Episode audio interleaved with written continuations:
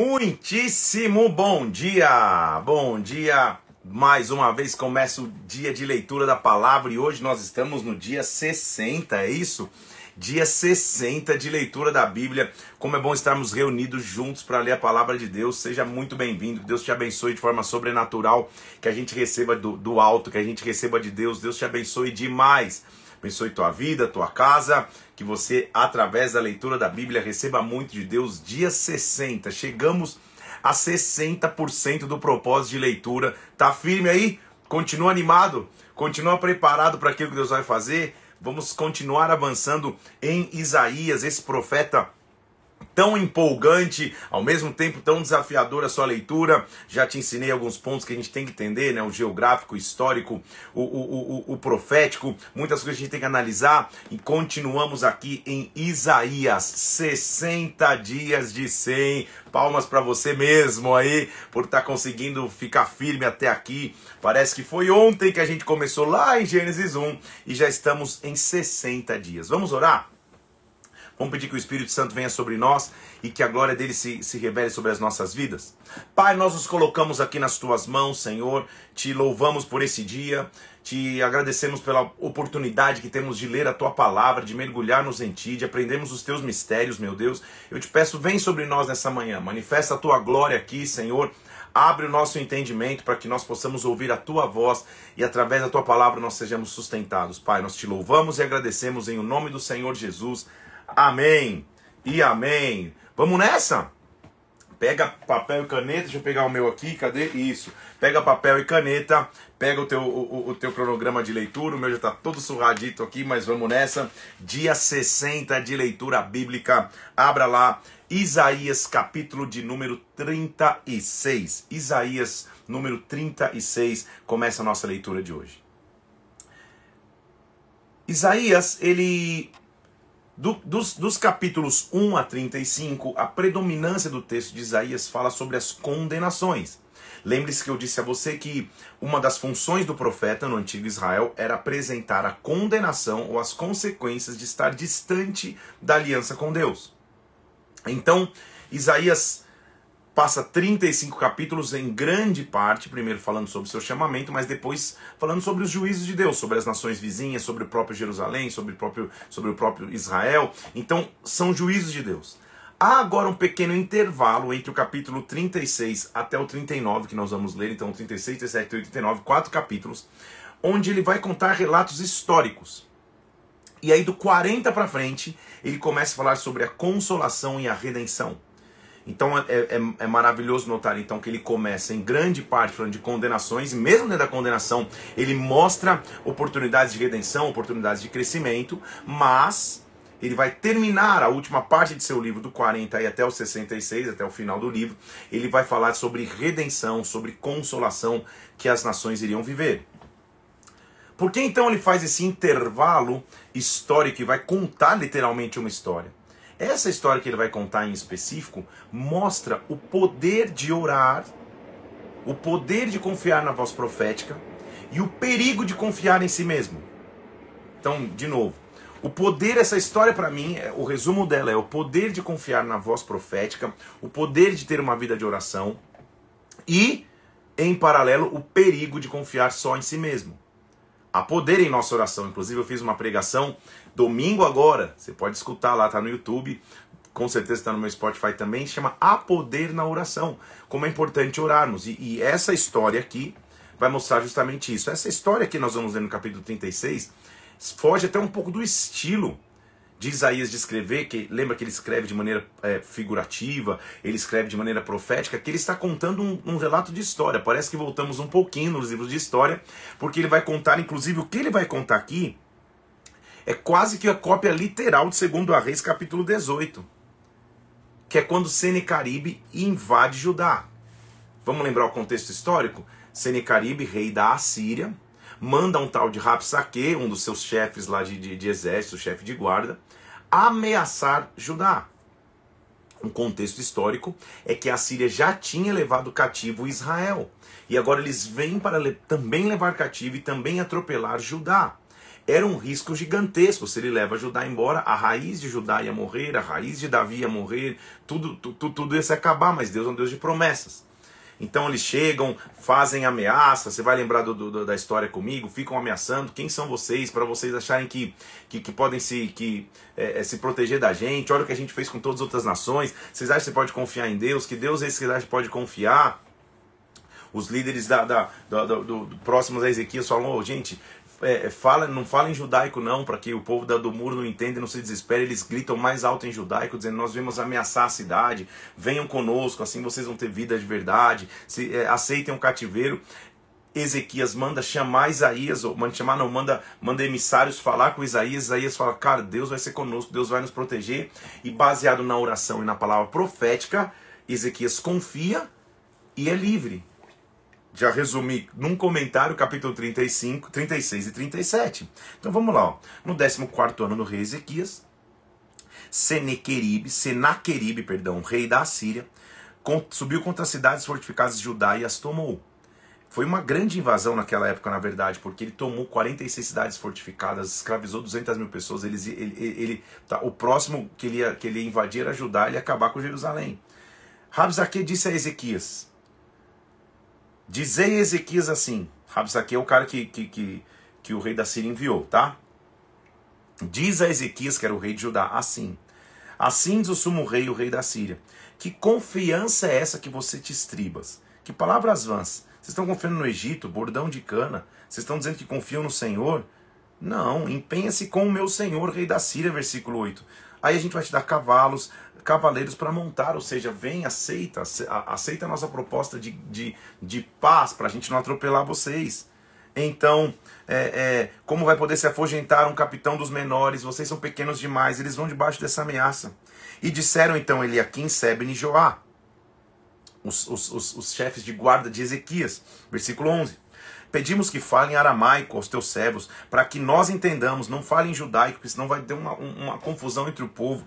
E aí Rabzaque diz: calma aí, mandou meu senhor dizer essas palavras somente a ti? Pelo contrário, eu quero falar para todo mundo que está sentado sobre os muros, versículo 12, para que comam convosco seu próprio excremento e bebam sua própria urina, ou seja, eles vão ficar nessa destruição. Então ele grita em aramaico, dizendo assim, versículo 14: Não vos engane, Ezequias, ninguém poderá vos livrar nem tampouco Ezequias os faça confiar no Senhor, dizendo: O Senhor certamente nos livrará, e essa cidade não será entregue nas mãos dos reis da Síria. Não deis ouvidos a Ezequias. Olha, olha o que Rabzaque está propondo para a população. Fazei pazes comigo, venham comigo, comam, cada um beba da sua própria vide, da sua própria figueira, bebam cada um da sua própria cisterna, até que eu vos venha e vos leve para uma terra vossa terra de pão e vinhas. Não vos engane, Ezequias, o Senhor dizendo que o Senhor nos livrará. Acaso os deuses das nações livraram cada terra das mãos do rei da Síria? Olha como o inimigo afronta, dizendo, cara, o, Senhor livrou as outras nações, não vai livrar vocês, venham com a gente pacificamente. Era uma maneira de tentar escravizar o povo, levar para o cativeiro. A gente, eu estou passando rápido, a gente já leu essa história em 2 Reis 18. Você lembra lá, você já assistiu essa live. O povo se calou, versículo 21, não responderam palavra alguma, porque assim deve ordenado o rei, dizendo: Não respondereis. Então, Eliaquim, filho de Uquias, Sebna e o escrivão Joá, o cronista, rasgaram suas vestes. Foram ter com Ezequias e falaram: Cara, isso é o que o Rabzaque está falando, e agora? Como nós vamos reagir no momento de uma ameaça tão gigante? Essa história, para mim, está aqui descrita em Isaías para que ele mostre, primeiro, a, a participação dele mesmo nessa história tão importante e como o poder de confiar na palavra profética e na oração é, é, é, é, crucial. Porque ele diz assim: quando, quando o rei Ezequias ouviu isso, rasgou também as vestes, que é a maneira de mostrar total desespero, cobriu-se de pano de saco e entrou na casa do Senhor. Arrependimento e desespero. E enquanto o rei está lá, rasgado as vestes, vestido com pano de saco, é, é, clamando ao Senhor, foi Eliakim e Sebna, foram ao profeta Isaías, filhos de Amós. A gente já leu isso em 2 Reis 19 eles vão consultar Isaías. E disseram: Assim diz Ezequias. Este dia, versículo 3, é dia de angústia, de castigo, de vergonha. Os, chegou a hora dos filhos nascer e não a força para dar luz. Nós vamos morrer. Estamos debaixo de uma grande ameaça. Porventura o Senhor teu Deus terá ouvido as palavras de Rapsaque, a quem o rei da Síria, seu senhor, enviou para afrontar o Deus vivo, e repreenderá as palavras do Senhor para que, que o Senhor ouviu, faz, pois, tuas orações pelos que ainda subsistem. Foram, pois, os servos do rei Ezequias ter com Isaías.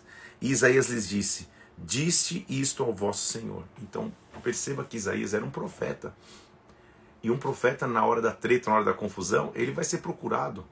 Por mais que muitas vezes a nação não podia ouvir, ou, ou, ou escolhia não ouvir os avisos de Isaías, o rei sabia quem Isaías servia, o rei sabia do posicionamento de Isaías. Na hora dessa ameaça iminente, ele manda procurar Isaías. E aí? O que vai acontecer conosco? Isaías diz no versículo 6: Não temas por causa das palavras que ouviste, com os quais os servos do rei da Síria blasfemaram contra mim. Eu meterei nele um espírito, e ele, ao ouvir certo rumor, voltará para sua terra, e eu farei cair morto a espada. Se for pensar de maneira natural, a Síria devastaria Judá. O número de soldados, o número, o, o, a força bélica de, da Síria não dava para comparar. Então é isso que eles faziam. Eles chegavam numa cidade e falavam: gente, é melhor vocês virem em paz do que a gente tem que atropelar vocês e matar todo mundo. Então o povo ia em paz. Só que Isaías profeticamente está dizendo: não, nós não vamos nos render. Eu, eu vou fazer o, o, o rei retroceder. Eu vou fazer Senaqueribe retroceder. Eu vou colocar nele um espírito, um espírito, ele vai ficar doido, vai cair a espada na terra dele. Então, confia na palavra profética. Há momentos em nossa vida que nós não temos nenhuma circunstância natural ou nenhuma esperança natural de confiança e nós temos que confiar em Deus. Nós temos que confiar no seu poder, nós temos que confiar na sua mão. É isso que nós temos que entender em Deus. É, e, e por isso essa história está aqui. O rei da Assíria, que não sabe da profecia de Isaías, inclusive manda um DM lá, manda uma, um, um, um WhatsApp, manda uma carta para Ezequias, uma carta de ameaça. Voltou Rabzaque, encontrou o rei da Síria lutando em Libna, porque eles ficavam lutando o tempo inteiro, e diz assim: Olha, assim falareis a Ezequias, versículo 10, rei de Judá. Não te engane o teu Deus em quem confias, dizendo Jerusalém não será entregue nas mãos do rei da Síria. Você já não ouviu o que aconteceu o que fizeram os reis da Síria a todas as terras, crê que só você vai ser livre? Perceba como o inimigo ameaça e que soberba do inimigo, que prepotência é essa. Porventura, os deuses, versículo 12, os deuses da nação livraram os povos que os meus pais destruíram? Gozã, Arão, ou seja, nós já ganhamos em tudo quanto é lugar. O que você acha que vão ser protegidos? O quê? Que Deus é esse que vai guardar vocês? Ele manda isso em carta a carta é a carta de ameaça. Eu acho que eu tenho uma pregação que chama Carta de Ameaça, eu acho. São tantas pregações, mas eu acho que eu já preguei sobre esse texto.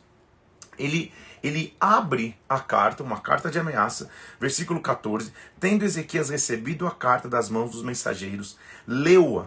Então subiu à casa do Senhor, estendeu-a perante o Senhor. E orou ao Senhor, dizendo: Senhor dos exércitos, Deus de Israel, que estás entronizado acima dos querubins, tu somente és Deus todos os reinos da terra, tu fizeste os céus e a terra. Inclina os ouvidos, Senhor, e ouve. Abre os olhos e vê. Há poder na oração. Nem usei esse texto aqui na pregação de domingo. Mas olha que maravilha. Ele recebe a carta de ameaça. Ele recebe a carta dizendo: Cara, vocês acham que a Síria destruiu todas as nações por onde passaram e vocês vão ser poupados? Se entrega, se rende. Ele pega a carta e de um lado ele tem a ameaça do rei da Síria, do outro lado ele tem a a, a, palavra profética de segurança. Em quem você vai crer? Já estou te dando uma ideia de pregação aí, vai que você... em quem você vai crer? E o que acontece? Ele, ele, ele entra com a carta na presença de Deus, Senhor, tá aqui, ó. Eu apresento a ti. A ameaça não é a mim, a ameaça é, é a tua palavra. E ele clama ao Senhor, inclina os olhos, olha e vê. Verdade sim, Senhor, é verdade, versículo 18. Que os reis da Síria assolaram todos os países. Ele, ele não está brincando, não. Ele, ele, o negócio deles é sério. Agora, Senhor, nosso Deus, versículo 20. Livra-nos das suas mãos, para que todos os reinos da terra saibam que só tu és, Senhor. A guerra não é mais nossa, a guerra é tua, Deus. Livra-nos. Então Isaías mandou dizer a Ezequias acerca de Senaqueribe, rei da Síria. Esta é a palavra que o Senhor falou a respeito dele.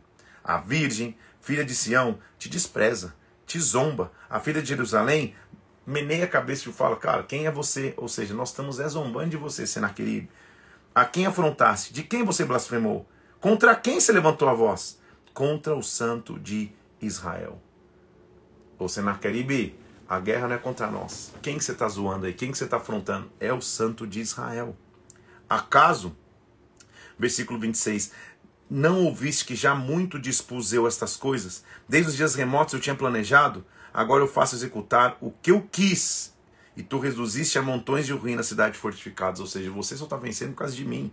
Mas eu conheço, versículo 28, teu assentar, teu sair, teu entrar, o teu furor contra mim. Você está na minha mão, Senaqueribe, Deus dizendo. Você está achando que você está vencendo por causa de o quê? Agora faz o seguinte, por causa do teu furor contra mim, versículo 29. Porque a tua arrogância subiu aos teus meus ouvidos, porei o meu anzol no teu nariz, o meu freio na tua boca, e te farei voltar pelo caminho de onde vieste. Este é o sinal. Este ano você vai comer o que nascer espontaneamente. No segundo ano, a mesma coisa. No terceiro ano, semeie e colhe, plantai vinhas e como seus frutos. Porque o que escapou da casa de Judá e ficou do resto, vai voltar a lançar raízes para baixo e dará fruto por cima. Ou seja, é, vai contando que seus dias estão chegados de vitória, se Judá vai começar a crescer. E aí, então, depois que vem essa palavra, versículo 36, saiu o anjo do Senhor e feriu no arraial dos assírios 185 mil.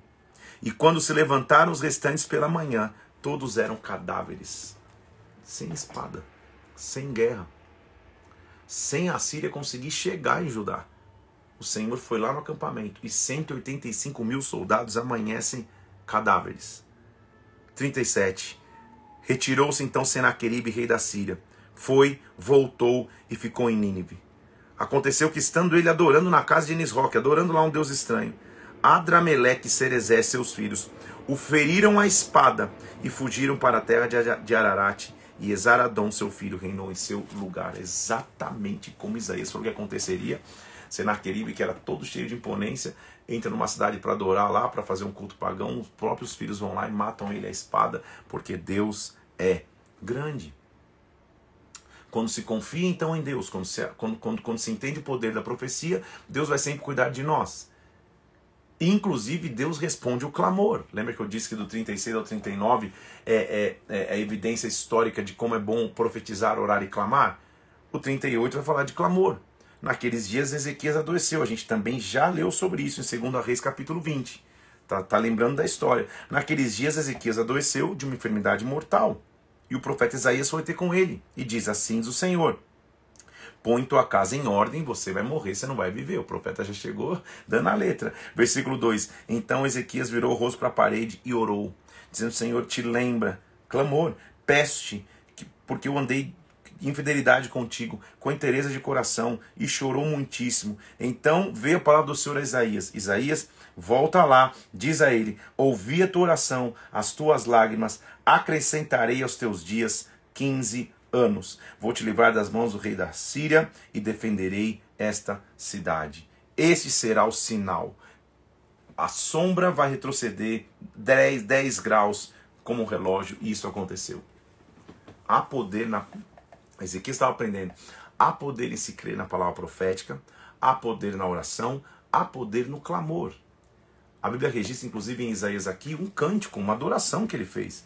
Cântico de Ezequias, rei de Judá, depois de ele ser restabelecido de sua doença. E ele vai dizendo: Senhor, em pleno vigor dos meus dias, eu vou entrar nas portas do além. Ou seja, não vou morrer de enfermidade, não, vai ser em vigor. Ah, eu disse: Já estou morto, versículo 11: Já não verei o Senhor na terra dos viventes. Minha habitação foi arrancada e removida. Mas Deus, eu espero com paciência até a madrugada. Mas ele, como um leão, me quebrou os ossos. Eu sofri, Pai.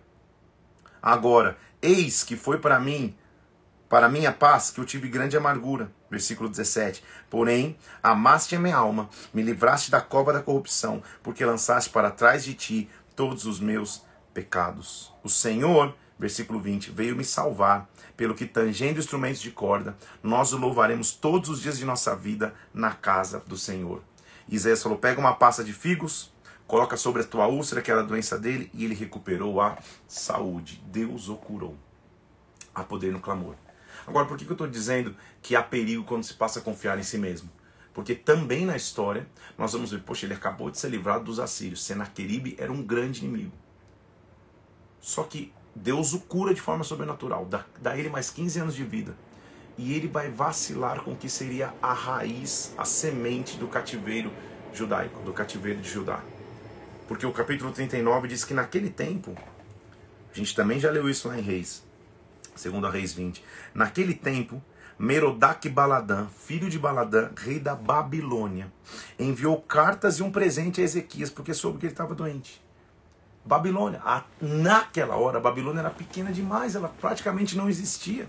Ezequias se agradou disso, mostrou aos mensageiros a casa do seu tesouro, a prata, o ouro, as especiarias, os óleos, todo o arsenal, tudo. Não houve, versículo 2, não houve coisa alguma em sua casa e em seu domínio que Ezequias não lhe mostrasse. Calma aí. Os tesouros de um rei eram segredos nacionais. O rei jamais pode abrir e mostrar para um povo, seja ele qual for. E o que ele não sabia é que ele estava abrindo uma pequena concessão e, e, e dando uma brecha gigantesca para a Babilônia, que lá na frente nós sabemos que seria o verdadeiro opressor do cativeiro judaico, de Judá.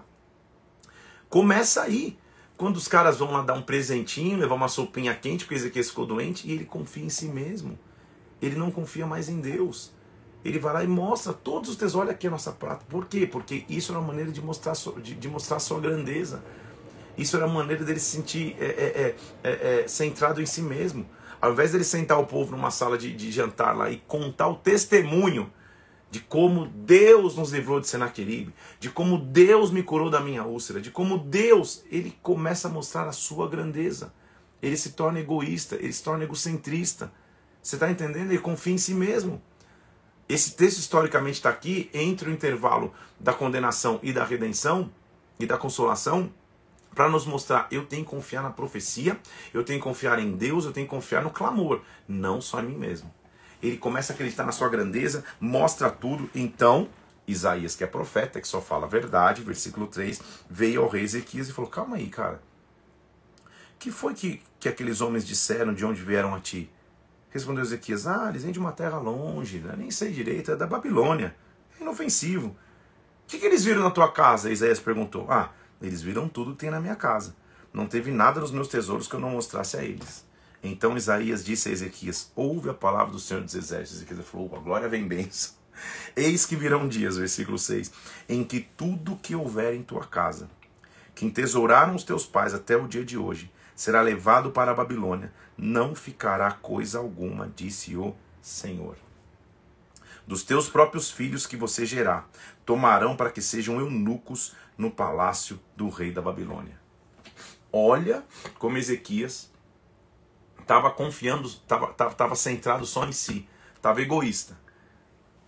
Calma aí, quando ele recebe a notícia de uma enfermidade que ele individualmente ia morrer, ele chora, ele clama a Deus, pá, pá, pá, Aí ele abre os tesouros, mostra os tesouros para Babilônia. O profeta vem e fala: Cara, vai chegar um dia que os teus filhos vão ver todos esses tesouros roubados. Ele é rei. O que, que, que, que se espera dele? Cara, eu vou cair de joelhos aqui, eu vou pedir perdão, vou pedir clemência. O que ele fala? Ah, então graças a Deus, versículo 8. Essa palavra é boa, porque haverá paz e segurança nos meus dias, ou seja, o problema não é meu, nos meus dias que não vai ser. Que egoísmo é esse? Líder é aquele que se entrega a outros. Líder de verdade é aquele que sofre a dor do outro em oração, não internaliza essa dor, não internaliza esse sofrimento, mas sofre, tem empatia na verdade. Ora pelo outro, ajuda o outro. Ezequias fala, cara, vão roubar tudo, mas pelo menos na minha geração vou estar, vou estar em paz, não vai ser comigo. Meu pai querido Ezequias. Por isso que, que, que, que é, a Babilônia se prepara para vir. Entendeu? Então, por que, que para mim tá essa história aí? Para mostrar o poder de se crer na profecia, na oração e no clamor e o perigo de ser centrado em si mesmo, confiar somente em si e não mais em Deus. A partir do capítulo 40, e hoje nós vamos até o 49, nós temos agora relatos de redenção, relatos de consolação. São textos muito conhecidos, inclusive, porque normalmente quando se prega Isaías, se prega muito mais do 40 para frente, porque os primeiros 35 são, são registros mais de pancadaria, né? de, de condenação. Normalmente, a maioria dos textos que você conhece, já ouviu falar de Isaías, estão do 40 para frente, que é, o que, que é o que nós vamos ler agora. São textos de consolação. Ele começa assim, já no versículo 1 do capítulo 40. Consolai, consolai o meu povo, diz o Senhor. Fala ao coração de Jerusalém e brada. Acabou o tempo da sua milícia, sua iniquidade está perdoada, já recebeu em dobro do Senhor por todos os seus pecados. Ou seja, já está falando de um tempo de consolação, de redenção. Olha o que ele diz, versículo famosésimo que foi usado por João Batista lá em Mateus capítulo 3, versículo 3. Vós que clama no deserto, preparai o caminho do Senhor, endireitai no ermo a vereda do nosso Deus. Nossa frase de hoje é caminho no deserto. Prepare um caminho no deserto. Prepare um caminho no meio de lugares secos. Você é uma voz que clama. Essa voz é, é, é, era a função de um arauto. Arauto é aquele que preparava o caminho para o rei. Oh, o rei está chegando, o rei vai vir, o rei vai vir. Por isso que João Batista se levanta como um arauto, nós vamos ver lá na frente, para preparar o caminho do rei. Ele está dizendo: já grita, já avisa, já brada, todo o vale vai ser aterrado e nivelado. Todos os montes e outeiros, o que é tortuoso será retificado.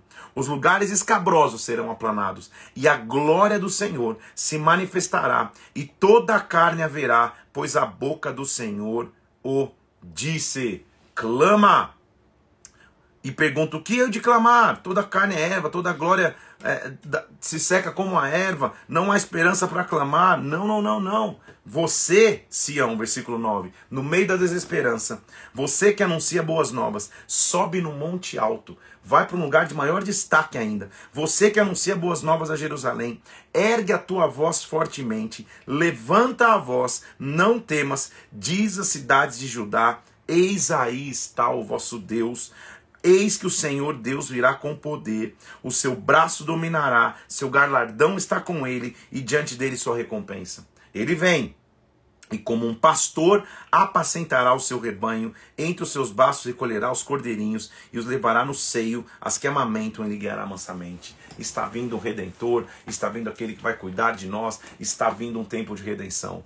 Por isso que é tão empolgante do 40 para frente, porque ele vai falar de redenções. Clama no deserto, todo o vale vai ser aterrado e a glória do Senhor vai vir.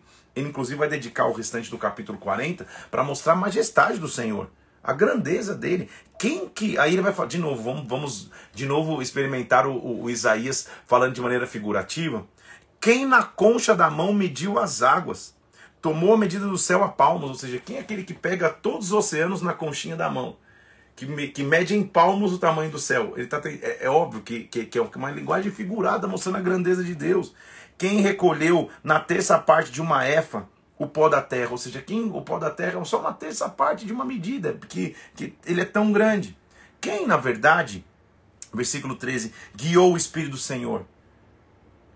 Ou quem foi seu conselheiro? Quem o ensinou? Com quem ele tomou conselho? Quem instruiu? Quem lhe mostrou o caminho do entendimento? Ou seja, quem que é maior do que Deus? É isso que ele está mostrando. As nações para ele são como um pingo que cai num balde, um grão de pó na balança, um pó fino que se levanta. Nada é grande para ele, todas as nações são perante ele como nada. Com quem vocês podem comparar Deus, versículo 18? Ou que coisa semelhante vocês podem confrontar com ele? Ele é grande. Por exemplo, olha o que ele vai dizer: o artífice funde a imagem, o ourive cobre de ouro, as cadeias de prata forja ela.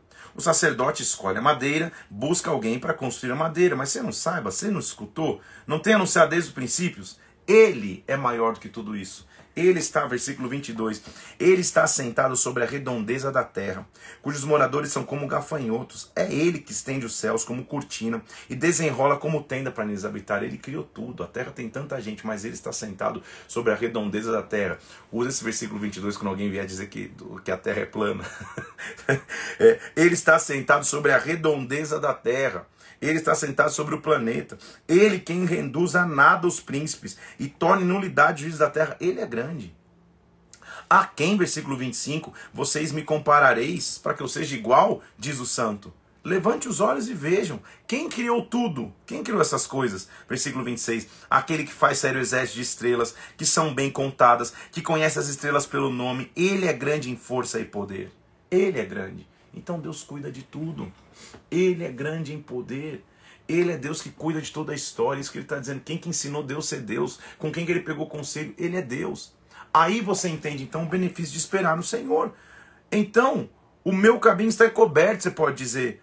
O meu direito não está despercebido diante de Deus. Ah, ninguém ninguém está cuidando da minha caminhada. Aí ele diz: Não, olha que trecho famoso.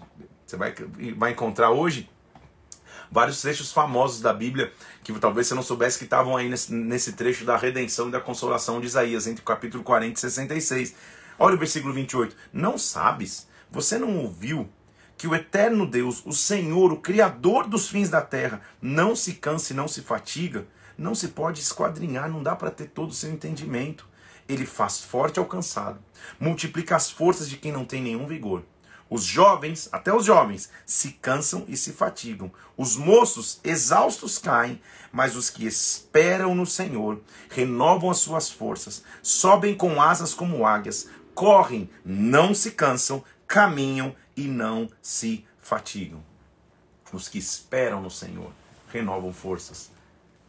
Entendeu o contexto agora? Ele está dizendo, eu espero, mas na ciência, cara, ele é tão grande que ele pega todas as águas do mar na conchinha da mão.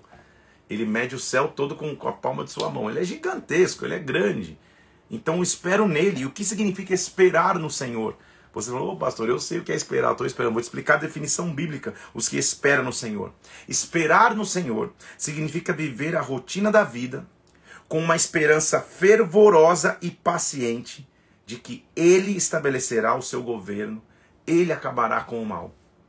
Então, de novo, esperar no Senhor é levar a vida cotidiana com uma esperança fervorosa, ou seja, de, com uma paixão e com paciência de que ele exercerá o seu governo. Deus vai exercer o seu governo. Então eu espero com paciência, mas eu espero de maneira apaixonada. Meu relacionamento com Ele não fica abalado. Eu espero no Senhor. Capítulo 41 vai mostrar mais uma vez que Deus vai levantar um redentor. E que redentor é esse? O caminho de redenção é evidente, vai passar pelas revelações que ele tem do Messias. E lá, e lá vem ele dizendo assim: Ilhas, Fiquem caladas diante de mim. Povos, renovem suas forças, ou seja, terra, pare para ouvir. Quem suscitou do Oriente? Aquele cujos passos segue a vitória? Olha só, de novo então. Calai-vos perante mim. Povos, cheguem-se. Eu estou ouvindo um barulho. Quem está levantando do Oriente? Aquele cujos passos segue a vitória? Tem alguém se levantando. Quem faz que as nações se lhe submetam? Que ele calque o pé dos reis, que transforme em pó as espadas, que com seu arco pega e, e espalha como a, a, o vento que arrebata. Quem é esse que está se levantando? Estou ouvindo alguém se levantar. Silêncio todo mundo. Tem alguém se levantando do Oriente. Tem alguém se levantando de onde o sol nasce. Né? O Oriente é o local onde o sol nasce. Lembra que lembra não, né? Mas por exemplo, o Japão é considerado a terra do sol nascente, ou seja, o sol nasce lá no Oriente. O sol nasce primeiro lá. Então, quem que está se levantando? Quem que é o sol da justiça? Quem é o sol que está se levantando? Essa visão que ele está vendo. Quem executou tudo isso? Versículo 4. Aquele que desde o princípio tem chamado as gerações à existência. Eu, o Senhor, o primeiro e com os últimos, eu mesmo. Eu estou me levantando. Eu, o Senhor. Os países do mar viram isso e temeram. Os fins da terra tremeram, aproximaram e vieram. A terra toda está tendo que se render diante dele. Um ao outro ajudou, e ao próximo disse: Sê forte. Tu, Israel, servo meu. Versículo 8. Aquele que elegi, descendente de Abraão, meu amigo, você que eu tomei das extremidades da terra, chamei dos cantos mais remotos, a quem diz: Tu és meu servo, eu te escolhi, não rejeitei. Não temas, eu sou contigo, não te assombres, eu sou o teu Deus, eu te fortaleço, eu te ajudo, eu te sustento com a minha destra fiel. Oh, Isaías já é top, né? A primeira parte mais pesada pela condenação, mas essa de redenção, então, meu Deus do céu, você pode passar a vida lendo aqui. Eis que envergonhados e confundidos serão todos que estão indignados contra ti, os inimigos. Serão reduzidos a nada, os que contendem contigo perecerão. Versículo 11. Aos que pelejam contra ti, buscá-lo-ás, porém não os acharás. Serão reduzidos a nada, coisa de nenhum valor os que fazem guerra contra ti. Por quê? Outro versículo famosésimo. Porque eu sou o Senhor teu Deus, te tomo pela tua mão direita e te digo: não temas, eu te ajudo. Eu te ajudo. Caminho no deserto, ele vai abrir um caminho, ele vai te ajudar. Os aflitos e necessitados buscam águas e não há. A língua se seca de sede, mas eu, versículo 17, o Senhor, eu os ouvirei eu não os desampararei. Eu abrirei rios nos altos desnudos, fonte nos vales, tornarei o deserto em açude de água e terra seca em manancial. Para quê? Versículo 20. Para que todos vejam e saibam e considerem e entendam que a mão do Senhor fez isso, que o Santo de Israel o criou. Então, venham para o meu julgamento. A cena a partir do versículo 21 é de um julgamento, de um tribunal. Apresente a sua demanda, diz o Senhor Alegai vossas razões, diz, diz o rei de Jacó. Traz, anuncia as coisas que hão de acontecer, relata as profecias, para que estejamos atentos a ela. Anuncia as coisas que estão de vir, mostra que você conhece as profecias. Eis que somos menos que nada. Versículo 24. Menos que nada, e o que vocês fazem é abominação. Agora, do norte, eu suscito um, e ele vem. E desde o nascimento do sol, ele invocará o meu nome, pisará magistrados como um lodo, e como oleiro pisa o barro. Quem que é esse do norte? Eu levanto um que vai e um dia ele vai invocar meu nome. É uma referência clara a Ciro da Pérsia, que seria aquele que viria do norte e que libertaria o povo de Deus do cativeiro. Ele continua dizendo então: Eis aqui, capítulo 42. Ele vai mostrar que há um servo que vai se levantar. Eis aqui o meu servo, a quem sustenho, o meu escolhido, em quem minha alma se compraz. Pus sobre ele o meu espírito, ele promulgará o direito para os gentios. Então, ele está fazendo uma referência a Ciro, evidente que vai se levantar para libertar, ser instrumento de libertação do cativeiro, mas também uma referência do servo dele, aquele escolheu, o próprio Jesus Cristo. Não clamará, não gritará, não fará ouvir a sua voz na praça. Ele não vai ser um revolucionário, como pessoas esperavam que Jesus seria. Não esmagará a cana quebrada, não fará rebeliões, não apagará a torcida que fumega. Em verdade, ele vai ser justo, vai promulgar o direito. Não desanimará, nem se quebrará até que ponha na terra o direito, e as terras do mar aguardarão sua doutrina. Assim diz o Senhor que criou os céus, que formou a terra, que colocou fôlego de vida. Eu sou o Senhor. Versículo 6. Te chamei em justiça. Tomar-te-ei pela mão, te guardarei, te farei mediador da aliança com o povo e luz para os gentios. De quem que ele está falando? Quem seria o mediador da aliança? Jesus. Para quê? Para você abrir os olhos dos cegos, para tirar da prisão o cativo e do cárcere os que jazem em trevas. Eu sou o Senhor, este é o meu nome, minha glória eu não dou a outro, nem a minha honra a imagem de escultura. Eu não troco minha glória com ninguém. Eis que as minhas predições já se cumpriram, e novas coisas vos anuncio, e antes que sucedam, vocês vão ver. Está vindo uma redenção definitiva sobre Israel, definitiva sobre a humanidade, ele está mencionando, fazendo um paralelo do que Ciro significaria. Isso, isso gente, eu estou falando que, que, que, é mais de 100 anos antes do, de, de Ciro se levantar. Só para mostrar como a palavra profética é acurada.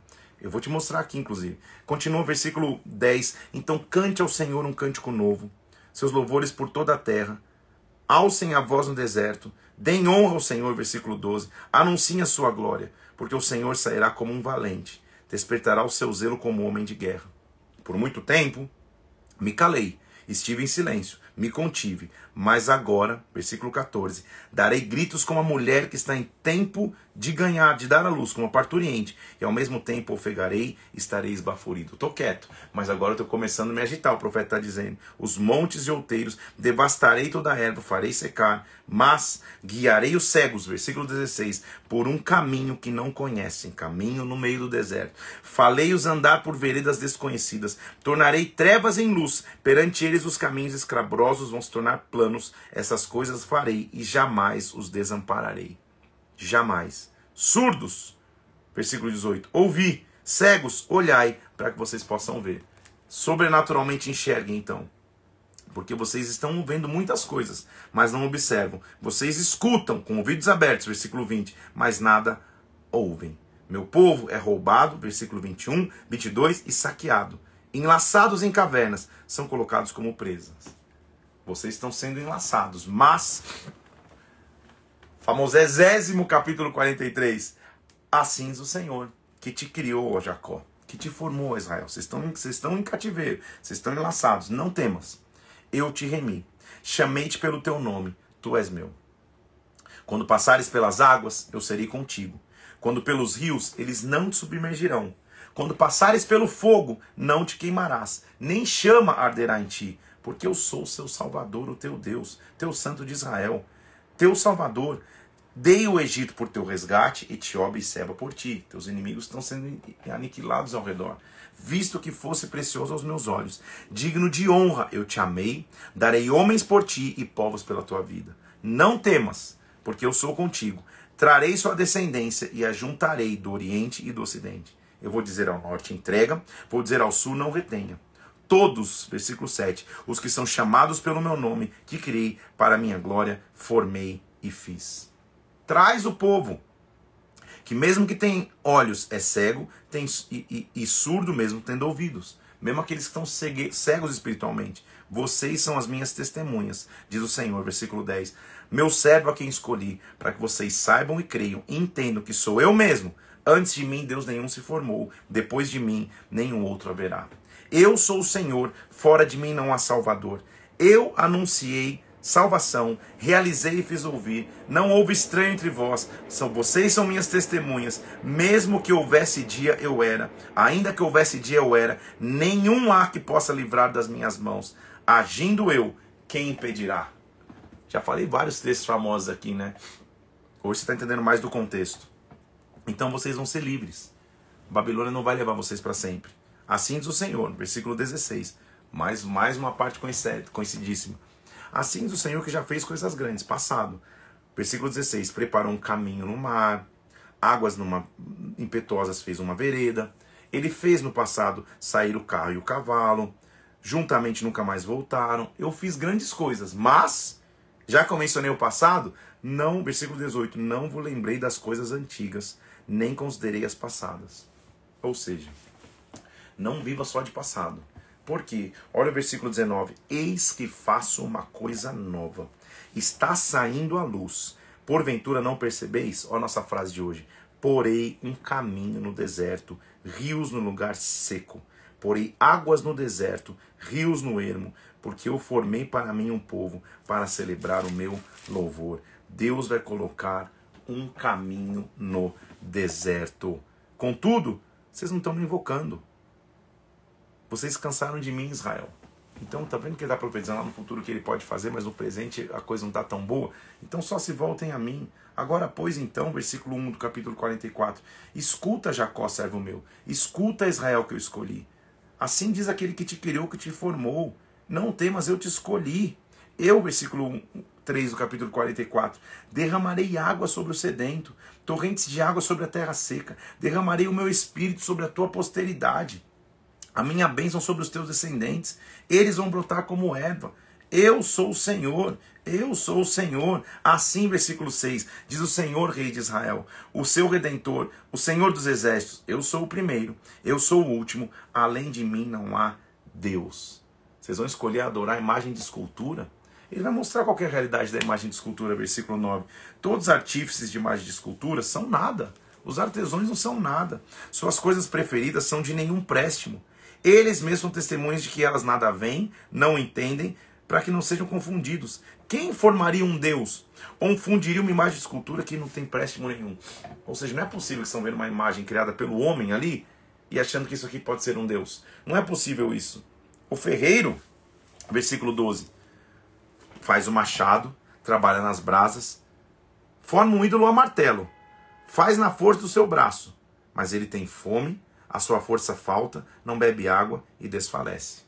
Ou seja, o cara que criou, o ferreiro que fez, se ele não se alimentar, ele morre. Ele depende de um criador. A mesma coisa com o cara que faz uma, um, um, um, um, objeto de madeira. Mesma coisa ele está dizendo no versículo 13. Versículo 14. Um homem corta para si madeira, escolhe, escolhe entre árvores, faz um Deus, mas esse Deus também não tem nada.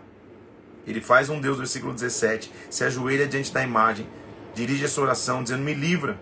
Mas mal ele sabe que aquela imagem, versículo 18, nada sabe, nada entende, porque se lhe grudaram os olhos, ele não pode ver, seu coração não pode entender. Ou seja, uma imagem não tem vida, isso que ele está dizendo. Então, lembra disso, Jacó. Versículo 21. Lembra, Israel, eu desfaço as suas transgressões. Se alegre, céus, porque o Senhor fez isso. Exulte, porque o Senhor remiu a Jacó. Assim diz o Senhor que te redime, versículo 24. Eu sou o Senhor que faço todas as coisas, que sozinho criei céus, sozinho criei a terra. Então eu digo, olha o que ele diz, versículo 28. Eu digo de Ciro, ele é o meu pastor e cumprirá tudo o que me apraz. Também digo de Jerusalém, será edificada e do templo será fundado. Calma aí, Isaías, dá um respiro, cara. Cem anos antes, A Babilônia ainda não invadiu Jerusalém. não destruiu o templo. Os reis da Babilônia, Nabucodonosor e todos eles, nem começaram a reinar. O Império Medo-Persa não tomou conta da Babilônia ainda. Ciro nem se tornou o rei da Pérsia da antiga Babilônia. E Isaías já está profetizando a Ciro. São mais de 100 anos antes. Você entende o poder da profecia? O poder da revelação? Isaías já está falando, Ciro, você vai cumprir meu desejo, tá? Independente do que vai acontecer na história, vai estar tá registrado lá para todo mundo no cativeiro que vai surgir um tal do Ciro. O próprio Ciro, se tivesse acesso a essa leitura, calma aí, como que o profeta está prevendo o meu nome? Ele está dando o meu nome. Assim do Senhor ao seu ungido, a Ciro, a quem tomo pela mão direita, versículo 40, 1 do capítulo 45, para bater nações ante a sua face, para descingir os lombos dos reis, para abrir diante dele portas que não se fecharão. Ciro, eu irei adiante de ti, endireitarei os caminhos tortuosos, quebrarei as portas de bronze, despedarei as trancas de ferro. Deus vai dar favor a você, Ciro. Agora, saiba de uma coisa, versículo 5. Eu sou o Senhor, não há outro além de mim, não há Deus. Eu te cingirei, eu vou te vestir, Ciro, ainda que você não me conheça. Eu formo a luz, eu crio as trevas, eu faço a paz, eu crio o mal, eu sou o Senhor, eu faço tudo, tudo está debaixo do meu cuidado. Então, saiba de uma coisa, versículo 9: Ai daquele que contende com o seu Criador, que é como um caco de barro entre outros cacos. Acaso o caco de barro vai dizer aquele que está formando, o que, que você faz? Ai daquele que diz ao pai, por que, que você me gerou? E a mulher, por que, que você me deu a luz? Você, não, você é menor do que aquele que te criou. Assim diz o Senhor, o Santo de Israel. Quereis acaso saber coisas futuras?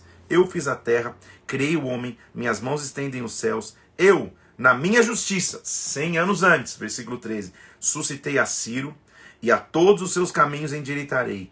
Ele edificará minha cidade, ele libertará meus exilados, não por preço, nem por presentes, diz o Senhor dos Exércitos. Meu Pai do céu. Pensa num Deus que controla a história. Pensa num Deus que controla tudo. Ciro, você nem existe ainda, mas quando você existir, saiba que você vai, você, através de você, você vai libertar meus, vai liberar meus exilados para voltar, e é isso que acontece. Tudo bem? Verdadeiramente tu és Deus misterioso, ó Deus de Israel, Salvador, versículo 15. Israel será salvo pelo Senhor com salvação eterna, versículo 17. Não serei envergonhados, nem confundidos para toda eternidade. Por quê?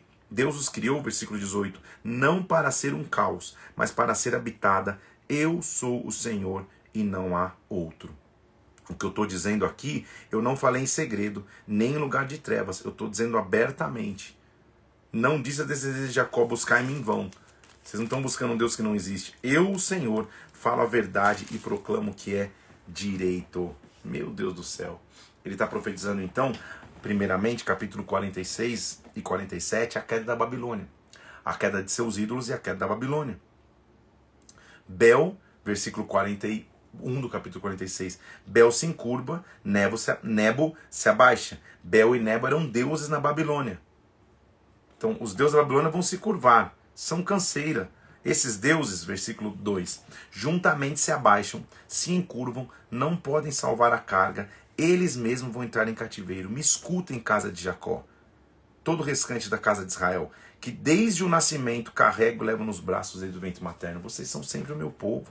Até a vossa velhice eu serei o mesmo. E ainda até as, as cãs, a, a, a vida adulta mesmo, idosa, eu vos carregarei. Já tenho feito, levar-vos-ei, carregar-vos-ei e vos salvarei.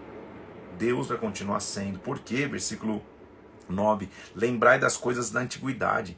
Eu sou Deus e não há outro. Eu sou Deus, não há outro semelhante a mim. Eu desde o princípio anuncio o que há de acontecer. Desde a antiguidade as coisas que ainda não aconteceram. Eu controlo a história inteira.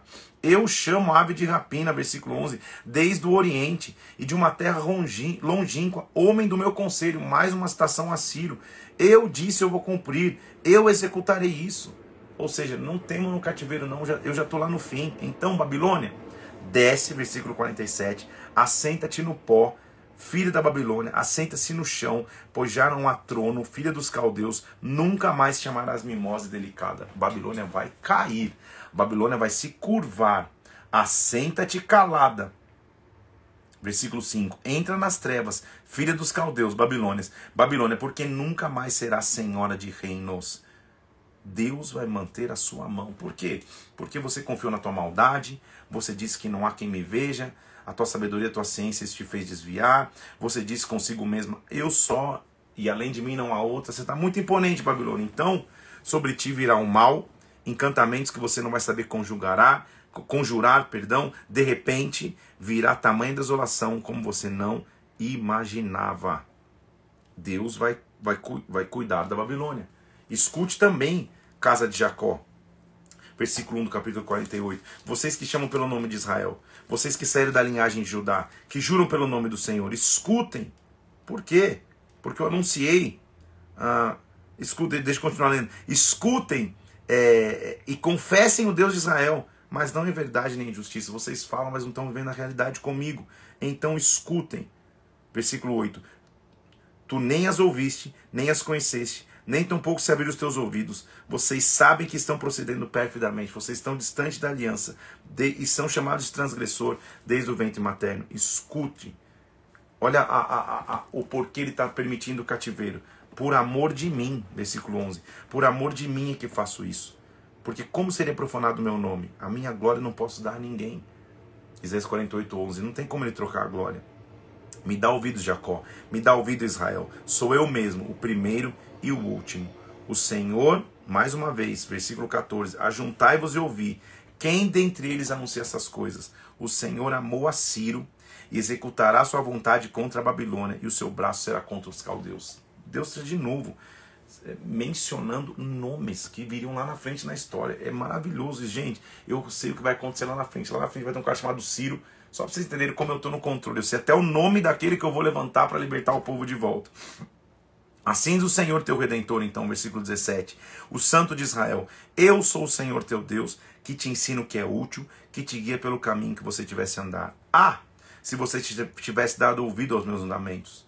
Então nada disso precisaria ter acontecido. Seria a tua paz como um rio, tua justiça como as ondas do mar, tua posteridade como areia, teus descendentes como grão de areia. Então tudo seria maravilhoso. Sai da Babilônia foge de entre os caldeus, anuncia em voz de júbilo, proclama até o fim da terra: o Senhor remiu ao seu servo Jacó. Eles não padeceram de sede, o Senhor deu a eles água, o Senhor vai cuidar do povo. Como? Último capítulo da leitura de hoje. É isso? Capítulo 49. Escute, terras do mar, povos de longe, escute toda a terra. O Senhor fez minha, fez minha boca como uma espada aguda. A sombra da sua mão me escondeu. Ele me chamou para profetizar. Ele me disse: Tu és meu servo, és Israel, por quem eu vou ser glorificado. Eu mesmo disse: Eu tenho trabalhado inutilmente, encontrei, gastei forças, estou cansado. Eu sei que Israel, vocês estão parecendo distantes de Deus, mas pouco, versículo, versículo 5: Agora diz o Senhor que me formou, que eu vou reunir Israel a ele e eu vou ser glorificado. O meu Deus é a minha força.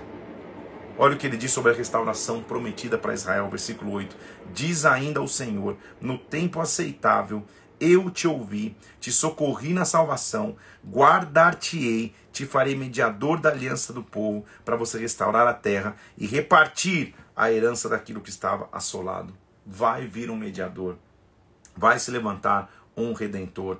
Não terão fome, versículo 10, não terão sede, a calma nem o sol os nem os afligirá, porque o que dele se compadece os guiará e os conduzirá a mananciais de águas. Transformarei meus montes em caminhos, minhas veredas serão alteadas. Cantai, ó céus, versículo 13. Alegra-te a terra, os montes rompam em cânticos, porque o Senhor consolou o seu povo, dos seus aflitos se compadece. Mesmo que Sião está dizendo: Ah, o Senhor me desamparou, se esqueceu de mim, como uma mulher pode esquecer do filho que mama?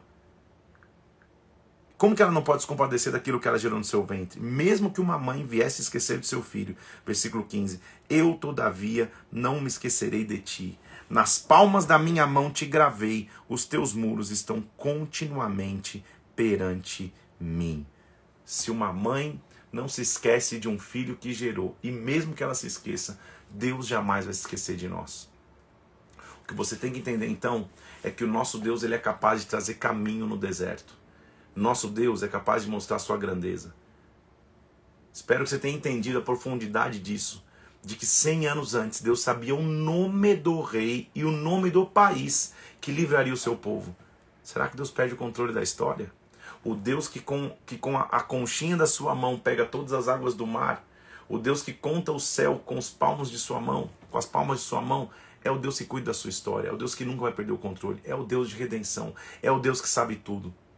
Eu quero profetizar sobre você nessa manhã que há um caminho no deserto. Ele olha para você e diz: Eu te tomo pela mão direita e te digo: Não temas, eu te ajudo. Deus vai te ajudar para as dificuldades que você pode ter hoje, para os desafios que você tem para cumprir, para as circunstâncias que você tem para viver. Deus vai cuidar de ti. Deus vai cuidar da tua história. Ele sabe o fim antes do começo, porque Ele é Deus. Teu papel é continuar tendo aliança com o Senhor. Teu papel é continuar tendo aliança com Deus. Eu te tomo pela mão direita e te digo: eu te ajudo. Se você passar pela, pelas águas, elas não te submergirão. Pela chama, ela não arderá em ti. Confie então no Senhor. É só confiar em Deus. Ele vai abrir um caminho no deserto. Eu vou subir essa live agora e vou subir também algumas artes, um carrossel de artes aí, mostrando o caminho no deserto. Deus vai abrir um caminho, somente tenha aliança com Ele. Não temas, eu te ajudo. Isso é o que o Senhor diz para nós. Que Deus te abençoe, Deus é redentor, Deus cuida de tudo, Ele sabe em detalhes o teu futuro e o teu futuro está nas mãos do Senhor. Um abraço para você, completamos o dia 60 e amanhã vamos para o dia 61. Nosso Deus é um Deus de promessas. Um abraço, fica na paz. Bomba de comentar ali na arte do caminho do deserto para a gente fazer esse, esse post relevante e mais pessoas terem acesso à palavra de Deus. Um abraço, fica na paz de Cristo. Até amanhã, 7 horas da manhã. Deus te abençoe.